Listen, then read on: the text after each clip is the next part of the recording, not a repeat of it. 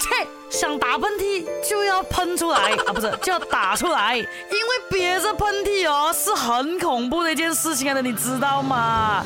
那先来说一说啦，打喷嚏的时候啊，我们的这个唾液啊会形成一千到四万粒的飞沫，随空中噗。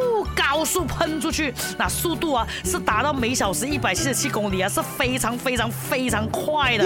所以很多时候哦，我们在外面就哎呀不好意思，我就憋着这样子哦，把那个喷嚏哦就憋回你的身体里面，那它是会产生强大的这个气流冲击的。如果你紧紧的哦把它抑制在口鼻腔内，会造成很大的压力的。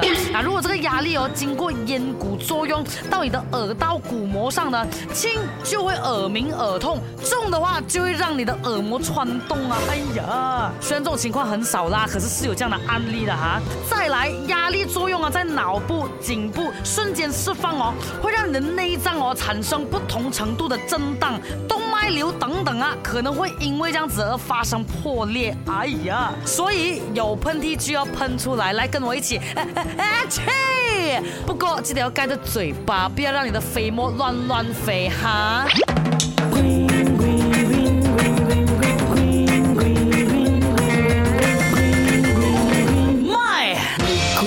Mama.